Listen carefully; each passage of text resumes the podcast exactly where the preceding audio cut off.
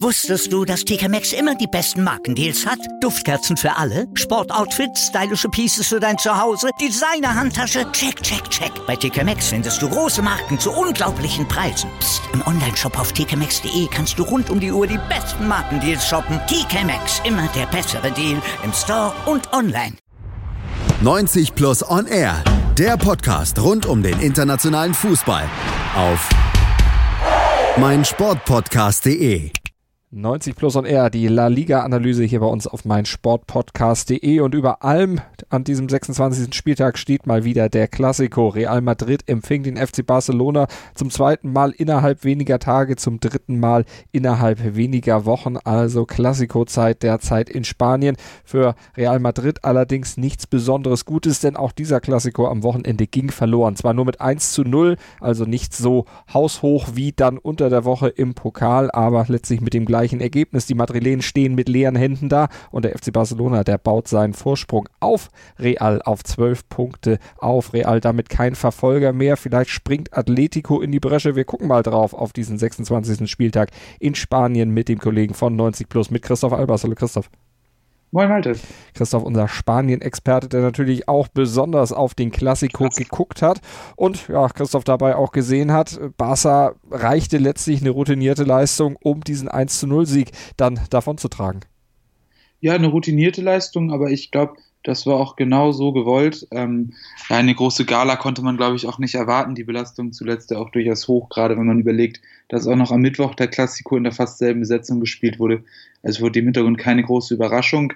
Ähm, genauso wenig die Herangehensweise, also Barca auch, auch wieder wie am Mittwoch ähm, tendenziell in einem 4-4-2, was stark an die letzte Saison erinnert hat.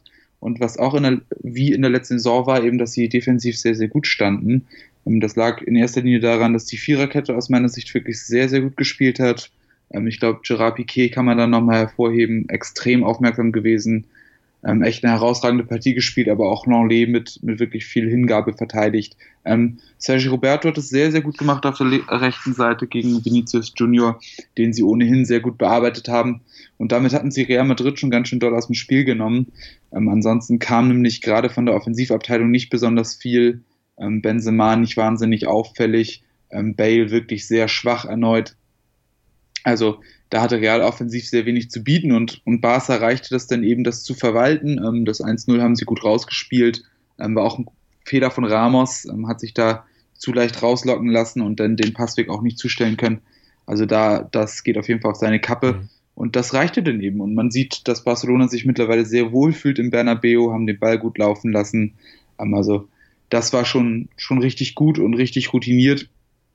Ähm, wenn man bei Twitter ein bisschen unterwegs war, wurden sogar Parallelen zu Atletico Madrid gezogen. Also, also so war das Spiel dann schon. Und wenn du dann auch noch Lob von, von José Mourinho bekommst, glaube ich, hast du nicht so viel falsch gemacht. Das stimmt. Der Defensivpapst, der weiß das einzuschätzen, wie man eben so defensiv dann spielen kann, um eine Mannschaft aus dem Spiel zu nehmen und die eigene Mannschaft dann nach vorne zu bringen. Ivan Rakitic war es übrigens, der das Tor des Tages geschossen hat und der war auch einer von denen, die José Mourinho dann sehr lobten.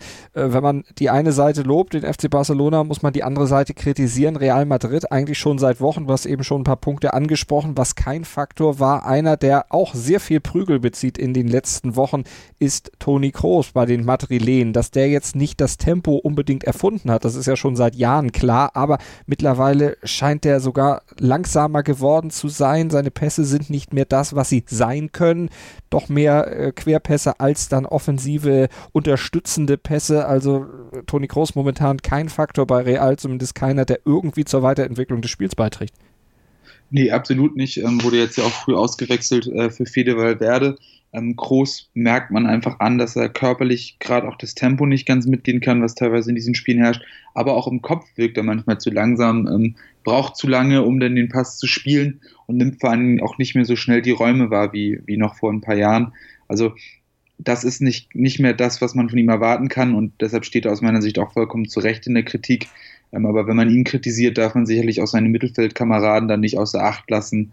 Ähm, auch Modric nicht besonders gut gespielt, ähm, auch teilweise sehr leichte Ballverluste gehabt, Bälle nicht gut verteilt und auch Casimiro schafft es derzeit nicht, wie gewohnt defensiv zumindest aufzuräumen. Mhm. Also auch er stand ja zuletzt massiv in der Kritik und, und das auch vollkommen zu Recht. Man sieht äh, einfach, dass sie da auch die Spiele verlieren, eben im Mittelfeld und, und da war Barcelona diese Spiele auch deutlich stärker als sie, ähm, wie in fast allen Belangen. Und ähm, da ist, glaube ich, die Kritik auch in, in der Form gerechtfertigt und da muss sicherlich eine Lösung her. Ähm, und ich glaube, diese Lösung wird dann irgendwann im Sommer auch gesucht werden ähm, und das, glaube ich, wird auch mit einem neuen Trainer verbunden mhm. sein, ähm, weil auch Solari keine Antworten findet auf die auf die Aufgaben, die ihnen Valverde stellt. Und ähm, Valverde hat jetzt auch das Rad nicht neu erfunden. Ähm, das war alles schon da, was er jetzt, jetzt wieder an taktischen Kniffen ausgepackt hat. Also ähm, da hätte man durchaus reagieren können und das ist auch zu wenig vom Trainer.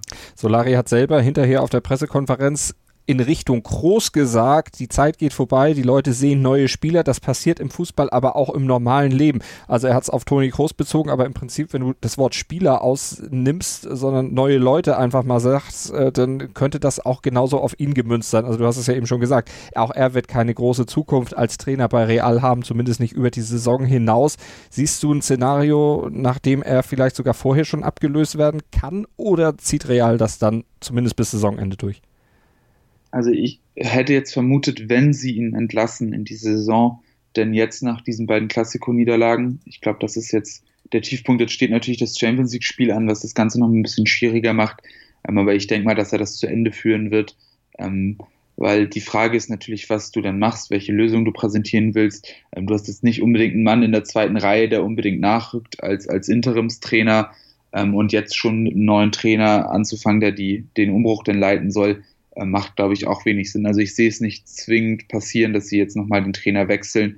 Ähm, es sei denn, es passiert wirklich irgendwas, irgendwas ganz Hanebüchenes. Also wenn sie jetzt gegen Ajax ausscheiden in der Champions League, ist die Lage vielleicht nochmal eine andere, aber ähm, Stand jetzt würde ich davon ausgehen, dass sie mit Solari zumindest bis zum Sommer weitermachen. Die Lage bei Real Madrid auch vor dem Spiel gegen Ajax Amsterdam, die lassen wir uns heute Abend nochmal auf meinsportpodcast.de erklären im Sportplatz von Nils Kern, dem Chefredakteur von Real Total. Der wird heute Abend nochmal Gast sein bei mir in der Sendung und dann blicken wir nochmal etwas präziser noch auf die einzelnen Punkte bei Real Madrid und auf das, was sich vielleicht ändern muss und was derzeit diskutiert wird in Spaniens Metropole.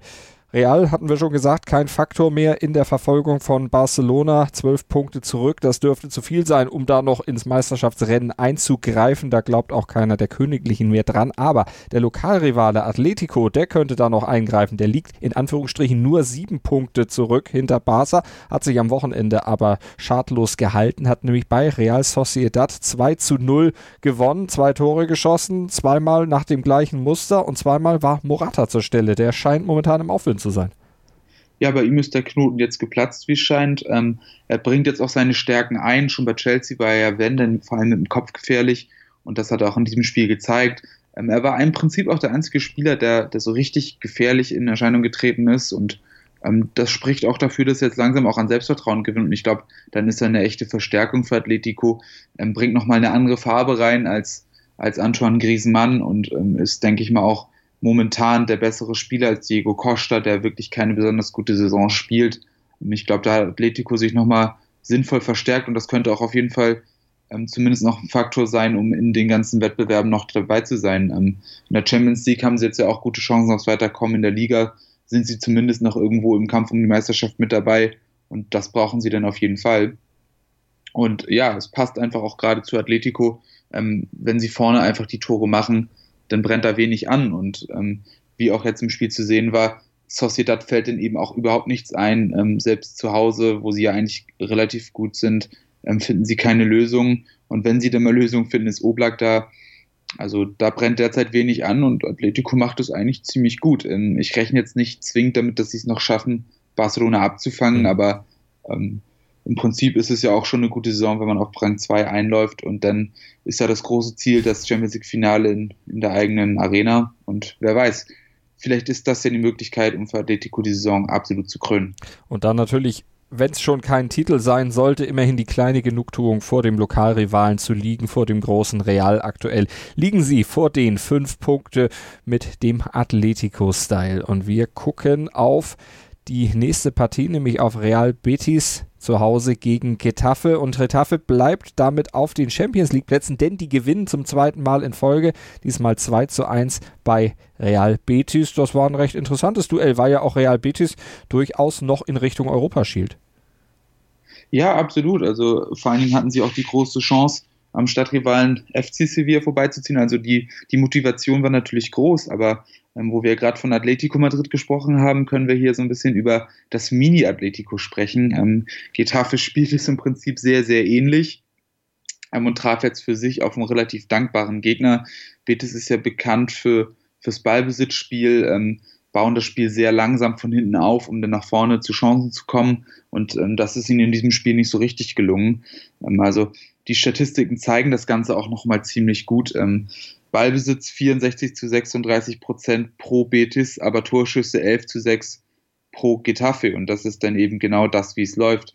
Ähm, Getafe ja auch im 4-4-2, ähnlich wie Atletico, stehen tief, ähm, verteidigen gut, ähm, lassen nichts zu, verdichten vor allem das Zentrum sehr gut. Und vorne sind es eben Standards wie beim 1 0 durch Cabrera oder dann eben auch schnell vorgetragene Konter wie beim 2 0 durch den hervorragend aufgelegten Jaime Mata. Ja, und das, das ist dann ziemlich schwer zu bespielen, auch für Teams wie Betis, die ja eigentlich auch viel, eine große individuelle Klasse haben in der Mannschaft. Ähm, erst gegen Ende der Partie wurde wurde ähm, Betis ein bisschen besser, kam zu Chancen, kam auch zum Tor durch Joaquin. Ähm, späteres 2 zu 2 wurde durch, ja, durch den VR aufgrund von einer Abseitsposition aberkannt, auch völlig zu Recht. Ja, und dann, dann steht da am Ende ein Sieg für Getafe und sie sind weiter auf Champions League-Kurs. Und man kann es gar nicht anders sagen. Das ist derzeit einfach auch verdient. Ähm, sie spielen enorm konstant, spielen es richtig gut und clever. Und da muss man hat auch nach wie vor immer mal wieder sagen, Respekt an Pepe Borderlass, der hat da was ganz Großes geschaffen. Ja, und auch, auch an die sportliche Führung, die wirklich tolle Transfers eingefädelt hat, wie ihm Jaime Mata, der das 2 zu 0 erzielt hat, schon sein elftes Saisontor jetzt, zusätzlich noch sechs Assists, allein in diesem Jahr acht Tore und vier Vorlagen in neun Spielen. Also ähm, da machen ziemlich viele Leute gerade ziemlich viel richtig und das verdient absoluten Respekt, wie schon letzte Woche gesagt. Und damit steht Cretafe mit 42 Punkten, zwei Punkte vor Deportivo Alaves auf dem vierten Champions League Platz. Alaves bleibt aber dran, gewinnt mit 2 zu 1 bei Villarreal. Allerdings war das ein recht schmeichelhafter Sieg, den Alaves da eingefahren hat. Wir gucken auf den Tabellensechsten auf Sevilla, die die Konkurrenz da vorne ein bisschen ziehen lassen müssen, bei 37 Punkten verharren, weil sie nämlich bei Huesca mit 1 zu 2 verloren haben. Ein Sieg für den Tabellenletzten. Ja, Sevilla hat mal wieder das Auswärtsgesicht gezeigt. Also derzeit sind sie auswärts absolut nicht brauchbar und da verlieren sie die ganzen Punkte und rutschen immer weiter ab. Also ohnehin ja, seit dem Jahreswechsel ist das Sevilla nicht mehr das, was es vorher war. Und das hat man auch in diesem Spiel gemerkt. Direkt die Anfangsphase verschlafen, hinten gelegen, danach mühsam ins Spiel gekämpft, versucht, da irgendwie aufs 1 zu 1 zu drücken, taten sich aber schwer gegen wirklich aufopferungsvoll kämpfende ja, Gastgeber. Also es hat Huesca mit einer Hingabe gemacht, das ist kaum zu glauben, war mehrfach auf der Linie auch gerettet und sich in jeden Schuss reingeworfen. Das war, das war wirklich toll mit anzusehen. Und ja, denn war es leider fast schon so weit, dass sie es wieder hergeschenkt hätten. Ähm, Gel Herrera hat, hat leichtfertig einen Elfer verursacht. Ähm, ben Yedda hat ihn genutzt und dann schien es sogar so, als hätte Sevilla es nochmal gedreht. Der Jubel war schon groß. Anfang der Nachspielzeit war es Munir, der getroffen hat zum vermeintlichen 2 zu 1. Doch aufgrund von massiven Protesten von Huesca wurde das Ganze nochmal korrigiert ähm, vom VAR. Ähm, ja, auch vollkommen zu Recht. Munir stand im Abseits, ähm, war in erster Linie nicht so leicht zu sehen weil der Torwart vor Munir war und dementsprechend das Abseits ja, sozusagen verursacht hat. Und dann kam es, wie es kommen musste, 98. Minute. Es gab eben eine Unterbrechung davor. 2 zu 1 für Huesca. Ja, und dann war der Jubel grenzenlos. Also man hätte fast den Eindruck haben können, dass sie die Meisterschaft gewonnen hätten. Aber ähm, jetzt sind sie wieder voll dabei, ähm, haben jetzt wieder ja, Anschluss ans rettende Ufer, nur noch drei Punkte Rückstand auf Celta Vigo. Und da muss ich auch mal, mal meinen eigenen Fehler eingestehen. Ich hätte es in der Winterpause nicht für möglich gehalten, dass sie nochmal irgendwo den Anschluss finden. Und jetzt haben sie sich clever verstärkt, haben nochmal alle Kräfte gebündelt und sind wieder voll mit drin. Und das, auch das verdient absoluten Respekt.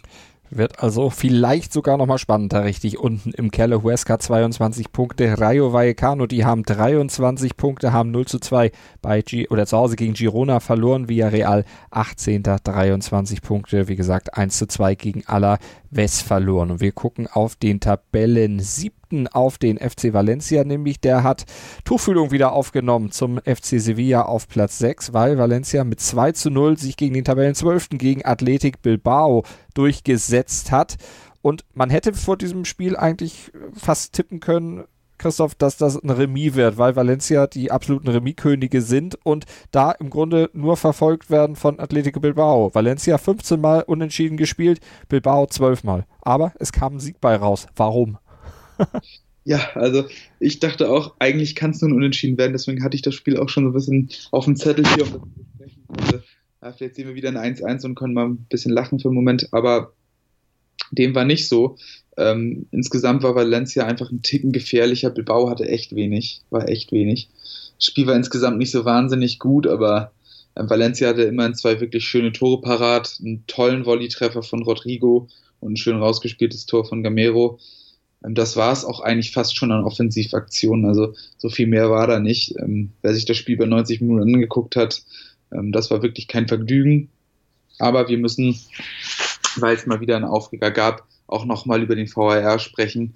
Anfang der Partie, ich glaube so ungefähr nach zehn Minuten, ähm, Foul Diakabi, ähm, Raul Garcia im Strafraum und eigentlich komplett unstrittig. Ähm, er trifft ihn ganz klar, er trifft den Ball nicht ansatzweise. Ähm, VAR guckt sogar drauf und warum auch immer, ja, gibt es denn keinen Elfmeter? Also ähm, derzeit sind da so ein paar, ja, paar Fälle in Spanien, die einfach nicht nachvollziehbar sind und auch da müssen wir über den VAR diskutieren. Also das Problem besteht eindeutig nicht nur in Deutschland, auch in Spanien ist es nach wie vor groß und ähm, das hat mich auch ziemlich ratlos zurückgelassen. Ich habe auch wirklich minutenlang meinen Kopf schütteln müssen, weil es einfach unfassbar war. Und das, das sollte man auf jeden Fall nochmal im Auge behalten.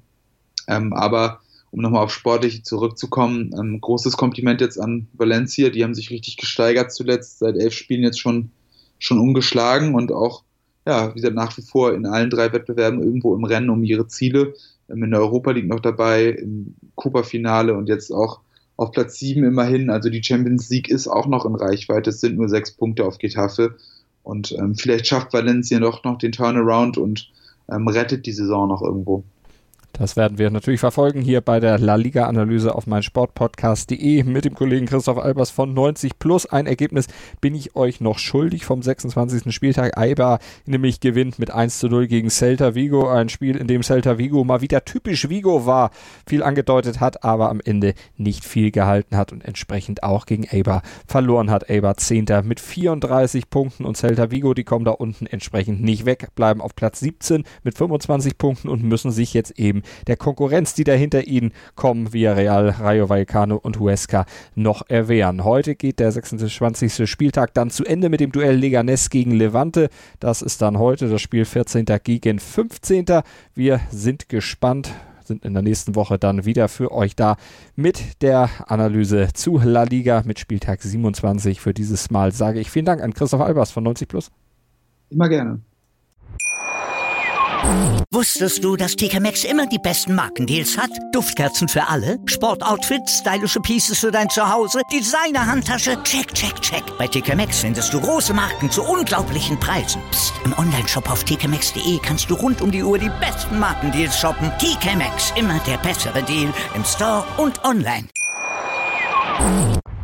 90 Plus On Air, der Podcast rund um den internationalen Fußball auf mein Sportpodcast.de. Sportplatz mit Malta Asmus und Andreas Thies. Täglich neue Podcasts aus der Welt des Sports. Von Airhockey bis Zehnkampf. Berichterstattungen, Interviews und Fakten. Sportplatz auf mein Sportpodcast.de.